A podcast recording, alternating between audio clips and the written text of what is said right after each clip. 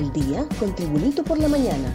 A continuación, la actualidad informativa nacional e internacional este 11 de noviembre del 2022. Misión de alto nivel llegará para veeduría a selección de la Corte Suprema de Justicia. Una misión internacional de observación de alto nivel llegará la próxima semana al país para efectuar una veeduría independiente al proceso de selección de magistrados y magistradas de la Corte Suprema de Justicia de Honduras. Integran la misión Juan Jiménez Mayor de Perú, reconocido vocero de la extinta misión de apoyo contra la corrupción y la impunidad en Honduras Maxi, y Edison Lanza de Uruguay, ex relator especial para la libertad de expresión de la Comisión Interamericana de Derechos Humanos. Asimismo, conforma la misión Claudia Martín, de Argentina, codirectora de la Academia de Derechos Humanos y Derecho Internacional Humanitario, y Jaime Arellano, de Chile, exdirector ejecutivo del Centro de Estudios de Justicia de las Américas.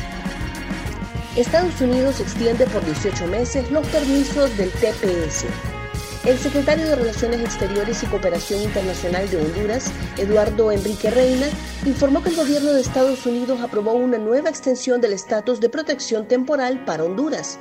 El gobierno de la presidenta Xiomara Castro recibe con beneplácito el anuncio del secretario Mallorcas de conceder una extensión de los documentos relacionados con el TPS para hondureños por 18 meses hasta el 30 de junio del 2024, lo que da alivio a nuestros compatriotas, escribió el canciller en su cuenta de Twitter.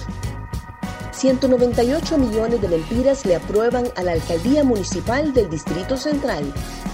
El Congreso Nacional, en la sesión legislativa de la noche del miércoles, aprobó cinco contratos a un costo superior a los 8 millones de dólares, es decir, 198 millones de lempiras, para desarrollar y reiniciar proyectos en la capital por parte de la Alcaldía Municipal del Distrito Central. Con los contratos aprobados en un solo debate, a la alcaldía que preside Jorge Aldana se le permitirá la instalación de semáforos, un túnel peatonal en el Boulevard Suyapa y concluir la infraestructura de la estación de buses BTR que está inmediata al Estadio Nacional Chelato Uclés, obras de suministro de bienes, servicios y consultoría que no fueron ejecutadas en la administración del exalcalde nacionalista Nasri Tito Asfura. Un repaso al mundo con las noticias internacionales y Tribunito por la mañana. Supuesto hijo de Julio Iglesias recurrirá a la ONU por demanda de paternidad. El abogado del español Javier Sánchez Santos anunció este viernes que presentará un recurso ante la ONU por supuesta vulneración de los derechos humanos de su cliente en relación con su demanda de paternidad contra el cantante Julio Iglesias.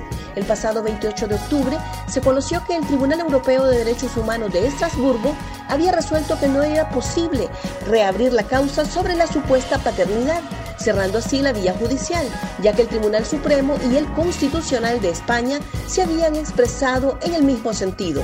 El supuesto hijo del artista español cuenta con un informe genético que, según defiende, confirma sin lugar a dudas el vínculo familiar con Iglesias chef hondureña triunfa en restaurante de Estados Unidos. Una catracha se ha convertido en un gran ejemplo para todos sus compatriotas. Se trata de Reina Galeas, una talentosa chef que actualmente está triunfando con sus deliciosas recetas en el restaurante The Lodge at Glendorf en Pensilvania, Estados Unidos.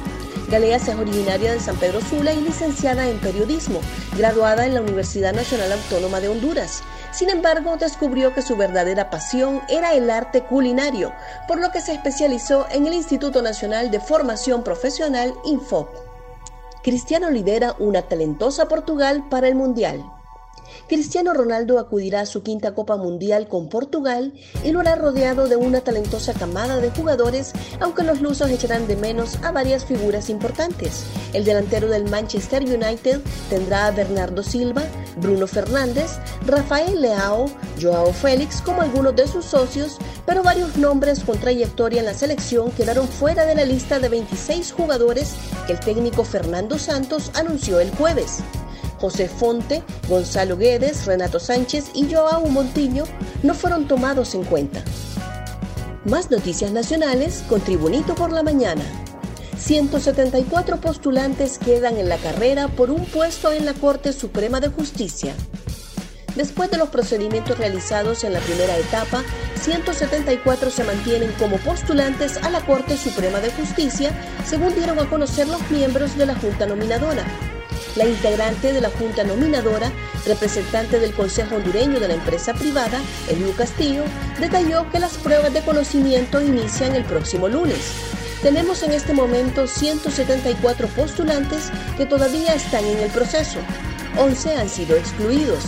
Primero, porque no cumplen con los requisitos constitucionales y cuatro no se presentaron a las pruebas psicométricas el pasado martes y eso automáticamente los deja excluidos de acuerdo al reglamento, declaró Castillo.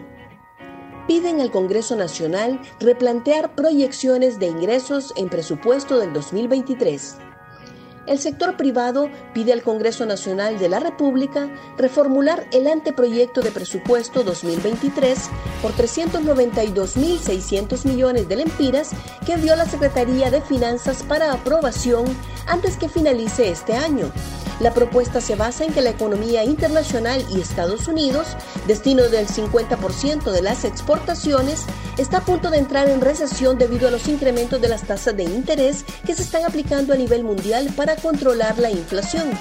La petición fue presentada esta semana a la Comisión de Finanzas del Legislativo mediante el documento Análisis, Comentarios y Recomendaciones al Presupuesto General de Ingresos y Gasto del 2023, elaborado por la Gerencia de Política Económica del Consejo Hondureño de la Empresa Privada.